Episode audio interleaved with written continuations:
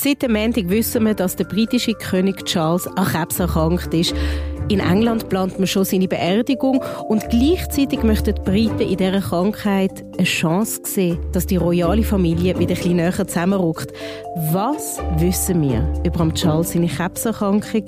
In welcher Gefühlslage befinden sich Britinnen und Briten? Und welche Folgen hat der Krebs für die britische Monarchie? Wir haben viel zu besprechen heute. Ihr hört hinter den Schlagzeilen den aktuellen Podcast von CH Media. Ihr könnt den Podcast überall, wo es Podcasts gibt, abonnieren. Mein Name ist Joel Weil und ich bin verbunden mit London, mit unserem England-Korrespondent Sebastian Borger. Hallo Sebastian. Hallo. Du hast ja gerade noch schnell einen Tee gemacht. Was trinkst du für einen? Ich trinke Assam-Tee. Ähm, und zwar den ganzen Tag über, ja. Mit, mit Milch, wie es sich für, ein, wie es sich für einen England-affinen Menschen gehört. Ah, akklimatisiert bis aufs Knochenmark. Jawohl, so ist es. Jetzt wissen wir seit dem Montag, dass der King Charles an Krebs erkrankt ist. Nimm uns doch schnell bitte zurück an den Montag und in die Vorgeschichte von der Bekanntmachung von der Erkrankung? Na, es war ja so, dass der König im äh, Januar, Mitte Januar gesagt hat, ähm, ich muss mich behandeln lassen wegen einer Erweiterung der Prostata, was ja für einen 75-jährigen Mann auch ganz normal ist und dann ins Krankenhaus ging für drei Tage, äh, entlassen wurde und am Sonntag wieder ganz normal in die Dorfkirche von Sandringham ging, ähm, also nahe seinem Landschloss in der Grafschaft Norfolk. Und dann am Montagabend um 18 Uhr, pünktlich zu den BBC-Abendnachrichten, äh, kam dann die Mitteilung des Palastes, es habe da im, im Zuge dieser, äh, dieses Eingriffs habe es weitere Untersuchungen gegeben und dabei sei ein Krebs entdeckt worden. Äh, weshalb der König äh, nach London zurückgekehrt sei und auch bereits eine Behandlung begonnen habe. Das alles also am Montag. Was wir alles über den Krebs wissen und was nicht, das besprechen wir zwei gerade. Jetzt ist es aber relativ unüblich dass Monarchen und das britische Königshaus so offen Krankheiten kommuniziert. Warum das ist das so? Das ist ganz eindeutig jetzt eine Neuerung dieses Königs. Ähm, äh, in den Zeiten von äh, Queen Elizabeth und, und natürlich äh, davor auch, wobei ich die Zeiten davor nicht erlebt habe. Niemand von uns hat das. ähm, äh, äh, wurde also äh, allenfalls mal gesagt, ja, äh, Ihre Majestät äh, muss, in, muss ins Spital, Ihre Majestät, da fällt ein Termin aus. Da wurde zum Beispiel ja gegen Ende Ihres Lebens immer gesagt, war immer die Rede von Mobility Issues, also, also Schwierigkeiten mit dem Bewegungsapparat, ohne, ohne dass klar gesagt wurde, was Sache war, nämlich dass sie ein Karzinom an der Wirbelsäule hatte. Ähm, ebenso war es bei Prinz Philipp, der mehrfach auch von seinem, naja, wie das bei älteren Menschen üblich ist, so vom 80. Lebensjahr an immer wieder mal zu Untersuchungen war. Und da wurde dann einmal gesagt, ja, er habe sich die Blase entzündet anlässlich eines royalen Termins. Und das andere Mal wurde gesagt, es musste ihm ein Stent eingesetzt werden im Herzen. Das war aber das Äußerste der Gefühle, was man da, was man da äh, bekam. Alles andere war war also hasch hasch, äh, immer schön schweigen und vornehmen, über, über Krankheit eigentlich eben nicht zu reden. Das ist ja auch, äh, das hat ja mit der Generation zu tun. Ich meine, man muss ja bedenken, Philipp wäre jetzt 100 zwei Jahre alt und die Queen wäre 98, mhm. fast 98. Also, und es ist doch heutzutage einfach anders und dem trägt der König doch in gewisser Weise Rechnung. Ist das ein, ein Indiz darauf, ob das sehr ein aggressiver Krebs ist oder eben nicht? So quasi als Vorwarnung, was könnte passieren? Ja, Mai, du, also ich bin ja jetzt auch kein Arzt, gell? Ich habe natürlich Ärzte, die ich in solchen äh, Fällen frage und die, wie sich das für Ärzte gehört, natürlich auch immer extrem zurückhaltend sind ich finde ja äh, bei aller, bei aller Begeisterung dafür, dass da jetzt relativ offen drüber geredet wird, äh, fragt man sich ja ein bisschen, warum nur nicht gesagt wird, um welchen Krebs es sich handelt. Ähm, und, und das öffnet natürlich genau, was du sagst, der Spekulation Tür und Tor, dass es eben ein schwieriger oder ein, ein aggressiver Krebs sei. Ich, ich kann dir wirklich nichts sagen. Also die Leute, die ich gefragt habe, haben gesagt, äh, äh, ähm, natürlich macht man um eine Prostata-Untersuchung herum ja umfangreiche weitere Untersuchungen. Das heißt, der Krebs kann auch ganz woanders liegen. Naheliegend wäre ja äh, in der gleichen Körperregion und da ist der erste Kandidat die Blase und da wäre der zweite Kandidat der Darm.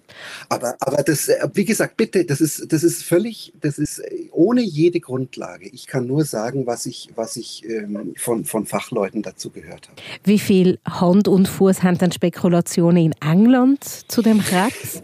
Naja, das Einzige, was ja äh, in den Medien äh, stand am Dienstag, war, dass der Krebs in einem frühen Stadium erwischt worden sei.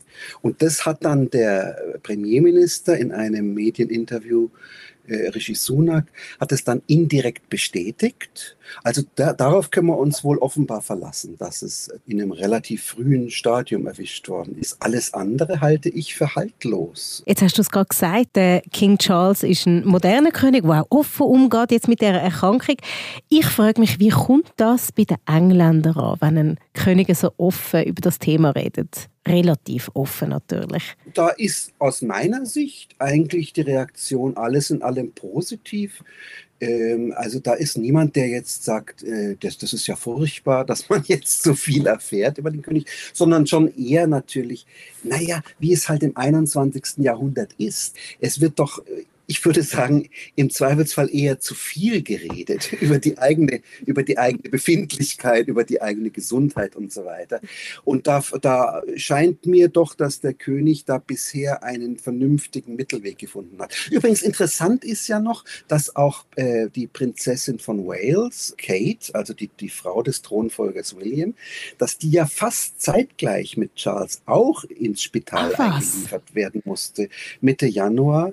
Und dass da die Rede war von einer Operation im Bauchraum. Also auch da wurde nicht, da wurde zwar äh, kommuniziert, sie muss ins Spital, sie fällt mehrere Wochen, wahrscheinlich bis mindestens bis Ostern aus, aber es wurde eben nicht gesagt, äh, es handelt sich um dieses oder jenes moderne Schwiegervater in dem Fall, müsste man sagen, vom, äh, von der Perspektive von der Kate aus. Aber wenn du jetzt so dich bei den Engländern in eine Horche gehst, sind die Engländer besorgt? um ihren König? Meinem Eindruck nach ist der erst, die erste Emotion, die die Leute äußern, naja, der Arme im Sinne von, jetzt hat er es gerade erst übernommen, das Amt, nachdem er so sehr lange drauf warten musste. Befördert mit 75 fast mit, mit, mit knapp 74 ist er König geworden und war ja sozusagen von, von dem Moment seiner Geburt an war klar, das ist die Aufgabe, die auf ihn zukommt, die er übrigens ja auch als Gott gegeben empfindet. Das muss man immer sagen. Äh, ein tief religiöser Mann. So, und, und, und jetzt hat er die Aufgabe und jetzt äh, wirft ihm also das Schicksal oder wer auch immer wirft ihm da diesen Knüppel zwischen die Beine. Ich glaube, das, da, da haben die Leute Mitleid. Das Zweite ist natürlich, dass die Krebsdiagnose, das, das kennst du, das kenne ich doch aus unserem Umfeld. Das ist ein Schlag für, für, für, den, für den betreffenden Menschen aber auch für dessen Umfeld. Und ich meine, im, in, im Falle Charles ist das Umfeld halt nun mal sehr, sehr groß. Und, das, und da denken ganz viele Leute, denke ich, mit, mit, ja, mit einer gewissen Besorgnis und, und Sympathie, denken sie halt an einen Patienten, so wie sie das mit Tante Emma und Nichte Josefa auch machen würden. Wie viel Platz hat es dann für einen König Charles und seine Familie, um mit so einer Diagnose jetzt einfach, weißt, einfach ein bisschen menschlich umgehen, so wie ja. wir das alle machen würden, einfach ein bisschen sacken lassen. Hat es Raum für das?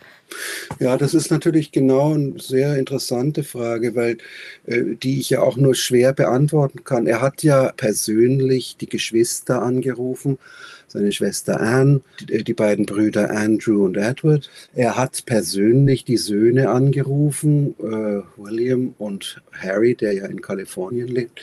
Er hat ja seine Camilla an der Seite, von der man doch zu wissen glaubt, dass es die Frau seines Lebens ist und dass sie jedenfalls ihm in einer wirklich äh, erkennbaren Weise Stütze ist und Kraft gibt.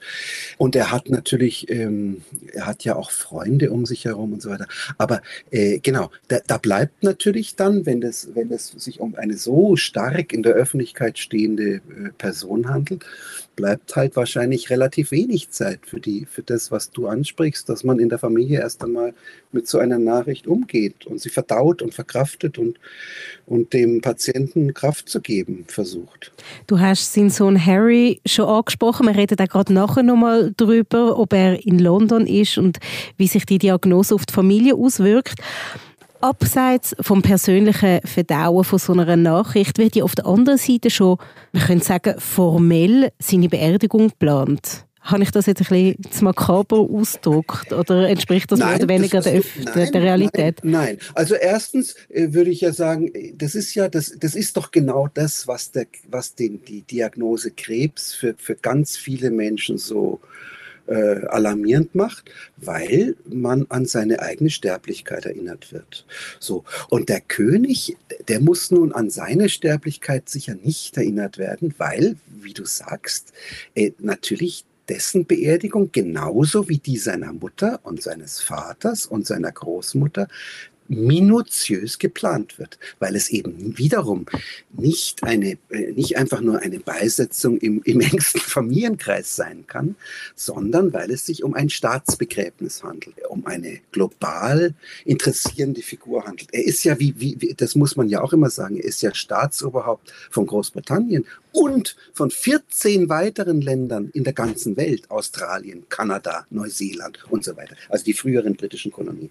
Und da gibt es einen, da gibt es also die sogenannte Operation Menai Bridge, eine, eine Brücke in Wales, weil er ja lange Jahre der Prinz von Wales war, ähm, äh, so heißt es, die ausgelöst wird in dem Moment, wo er seinen letzten Atemzug tut. Also quasi ein Codeword für seinen ein, Tod. Ein Codeword für seinen Tod. Warum kann man nicht einfach sagen, the king is dead, wenn es dann so weit ist? Ja, du, ich habe darüber auch schon nachgedacht. Ich denke ja auch, vor allen Dingen, wenn das jetzt so offen kommuniziert wird. Wir haben ja, wir haben ja Jahre vor dem Tod der Queen auch über die Operation London Bridge gesprochen. Das war, das war ihre. Äh, also ich muss dir ehrlich sagen, ich habe mir ja beide Brücken angeschaut. London Bridge sieht viel besser aus wie die Menai Bridge. Also äh, ja, das ist lustig. Aber ähm, ich, ich denke ja ehrlich gesagt, äh, dass in, im engsten Regierungs Zirkel, Militär und so weiter, dass die dann ganz anderes Codewort haben. Und dass diese, dass diese öffentlich kommunizierten Codewörter in Wahrheit nur, nur äh, sozusagen sind, um den Medien was zu schreiben zu geben. Aber, aber vielleicht bin ich zu zynisch, ich weiß es nicht. Man muss den Medien einfach auch ein bisschen etwas bieten. Ich, ich denke auch, also wenn der Privatsekretär des, der Privatsekretär der Königin ruft in der Downing Street, also im September 2022, der ruft in der Downing Street an und sagt Operation London Bridge. Das kann ich mir nicht vorstellen. Aber gut, bitte. Ich weiß es nicht. Ich weiß es nicht. Jetzt schauen wir schnell in die Familie und in die, ja. zu den Kindern von äh, King Charles.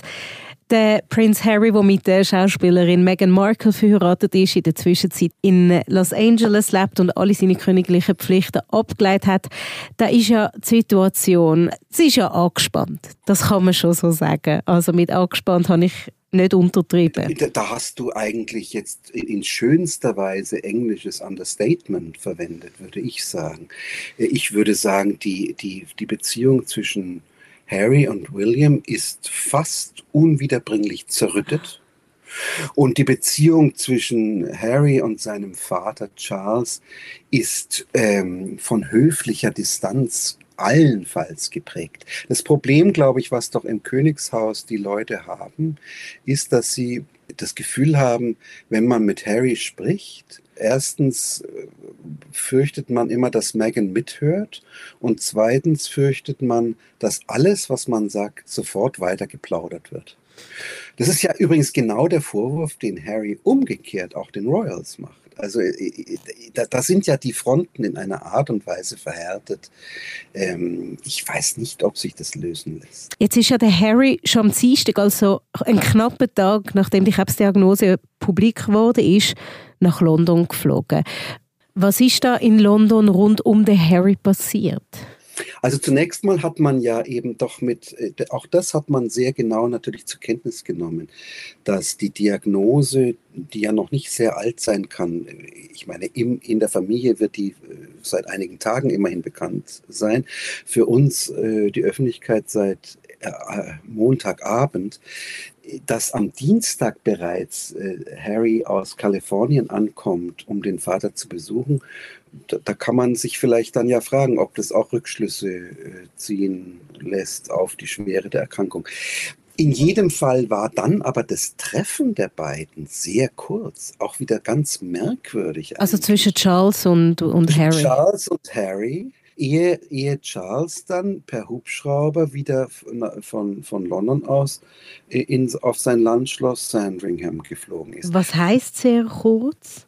Das heißt 35 Minuten. Ah, was?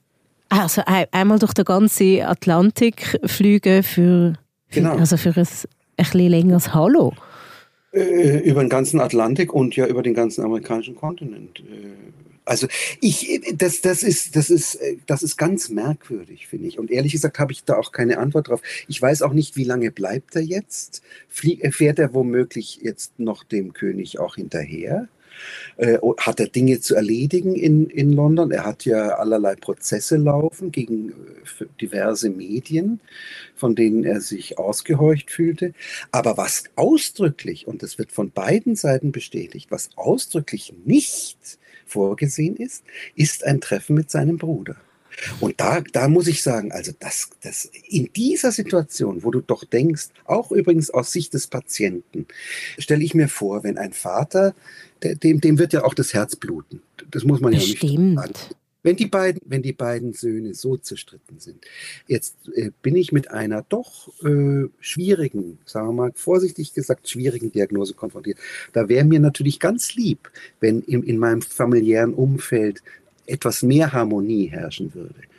Dieser Wunsch wird ihm ganz erkennbar nicht erfüllt blieb dann da so für die Freunde des Boulevards Hoffnung, dass es da doch noch auf ein Zusammentreffen zwischen William und Harry kommt? Ich denke mal, im Sinne des Königshauses wäre es wäre fürs Königshaus gut, mal von der Familie abgesehen. Denn man muss eins nüchtern sagen, ähm, die ganze Kontroverse um Harry hat ja hier die Bevölkerung sehr polarisiert. Die, die jüngeren Menschen und, und die Angehörigen der ethnischen Minderheiten waren überwiegend auf der Seite von Harry und Meghan und, und die ältere Generation überwiegend auf der Seite des Königshauses. Ähm, nun hat sich sicherlich im Laufe der letzten zwei Jahre da auch schon wieder manches verändert und sie sind natürlich viel weniger jetzt präsent, Harry und Meghan, aber das Symbol, dass, dass diese Institution, die ja auch, wie, wie gesagt, äh, weit über England hinaus, nämlich global äh, von Bedeutung ist und wo der König auch Staatsoberhaupt von, von, von Ländern ist, wo die Menschen ganz ganz überwiegend äh, unterschiedliche Hautfarben haben, dass, dass es nicht gelingt, die, die schwarze Megan da in, sozusagen einzufügen in diese Hierarchie, das ist kein gutes Zeichen. Man könnte ja davon ausgehen, dass der King Charles im Rahmen von seiner Krebserkrankung eine Therapie wird müssen machen. Das heißt, er wird zwangsläufig wegfallen. Ich frage mich da, was kommt da für Arbeit auf seinen Sohn William zu, wo ja der direkte Nachfolger ist, oder auch auf seine Frau Camilla, auf den Charles, seine Frau Camilla? Äh, der Palast hat eindeutig gesagt, ähm, der König werde auch weiterhin seine Akten lesen. Das ist ja eine wichtige Funktion des Staatsoberhauptes. Und er werde auch weiterhin wöchentlich den Premierminister zur Audienz empfangen. Nun kann man das persönlich machen oder man kann es, wie auch in der Pandemie geschehen, äh, zwischen Queen und dem damaligen Premierminister Boris Johnson, natürlich auch per Zoom machen. Das will er also ausdrücklich beibehalten.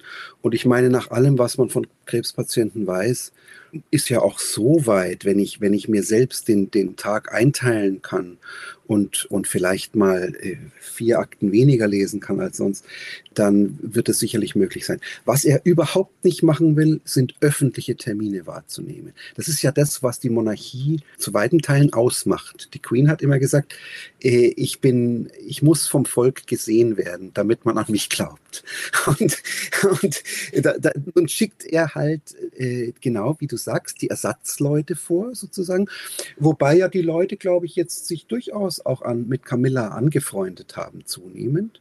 Ähm, also da hat man jetzt ja genug Jahre Zeit gehabt, um sich an sie gewöhnen, finde ich. Genau so ist es, genau so ist es. Äh, erstens und zweitens William ja schon auch gut finden. Das, das liegt sicherlich daran, dass er halt erst 41 ist, bisschen ein etwas jugendlichere Ausstrahlung hat, wenn auch nicht besonders jugendlich, würde ich sagen. Aber gut, das ist meine Beurteilung. Ähm, Camilla ist 76. Äh, und ähm, sagen wir mal so, die, die, so eine, eine Dame in diesem Alter kann man jetzt auch nicht furchtbar stark noch belasten. Aber dann kommt noch ganz stark hinzu, aber die Schwester von Charles, Anne, die, die ohnehin über die Jahre eigentlich immer in der Statistik der öffentlichen Auftritte äh, des, der Königsfamilie eigentlich immer weit vorne weg liegt, schon seit Jahren. Und die auch trotz ihrer mittlerweile auch 73 Jahre gar keine Anstalten macht, da irgendwie kürzer zu treten als bisher. Also das sind sicherlich die, sagen wir mal, die drei Stützen der Monarchie. Dann kommt ja der, der jüngere Bruder Edward hinzu und dessen Frau Sophie. Ähm, aber, hin, aber natürlich nicht Andrew, der ja, äh, der ja äh, gar, gar nicht mehr in der Öffentlichkeit auftritt, ähm, weil es da diese, diesen ganz unerfreulichen Sexskandal gab. Das heißt, die royale Familie, die muss jetzt doch auch zusammenspannen und ein bisschen zusammenarbeiten und ähm, ja, da bekommen die schon geschaukelt, würde ich sagen. Insbesondere, also das ist ganz klar, denke ich, der William muss stärker ran. Der hat ja bisher, was man ihm durchaus äh, auch gönnt, der hat ja bisher gesagt, ich habe eine junge Familie, äh, die Kate, die Frau, die ja jetzt auch krank ist oder, oder jedenfalls in der, in der Erholungsphase ist, und die Kinder sind zehn, acht und fünf Jahre alt. Da will er sich ausführlich und und um die auch kümmern. Das, das wird in Zukunft sicher weniger gehen. Das ist ja das Dilemma, was viele, was viele Eltern haben. Wenn der Beruf halt dann doch äh, Working Parents. Ja, stärkere Anforderungen stellt, dann musst du gelegentlich die, die äh, die Kinder zurückstellen. Das ist wohl so. Zum Glück gibt es ja die auf der auf Kates Seite die, ähm, die Eltern Middleton, ähm, die sich ja sehr stark um die Kinder kümmern. Also insofern äh, ist da sicherlich eine gute äh, Großvater, Großmutter, Enkelbeziehung vorhanden. Aber das ist, das ist so. Ich glaube, da muss er, da muss er, er muss stärker jetzt ähm, äh, in, in, in der Öffentlichkeit stehen und macht es heute auch, nachdem er jetzt äh, gut 14 Tage gar nicht zu sehen war, macht es heute auch wieder. Also er vergibt heute eine, eine Reihe von Orden und, und nimmt abends an einer Wohltätigkeitsgala teil. Als Symbol, ganz eindeutig, das ist das Symbol, diese Institution besteht weiter, die nächste Generation steht bereit äh, und wir, wir wollen auf diese Weise mit der Krankheit des Monarchen umgehen. Ich habe am Anfang von meinen 20er einen riesen Crush auf den William gehabt. Und meine Großmutter hat damals gesagt, nimm lieber den Harry, der ist lustiger. ich dachte dir, immer bist du bei uns gewesen, Sebastian. Ja, also ehrlich gesagt, ich, ich hätte ja von beiden abgeraten. Aber gut, das ist, das, es, es hat sich erledigt, das Thema. Das war mit «Hinter den Schlagzeilen», der aktuelle Podcast von CH Media. Mehr Podcasts findet ihr unter chmedia.ch podcasts. Ich freue mich, dass ihr dabei gewesen und freue mich auch, wenn ihr nächstes Mal wieder einschaltet. Bis dann.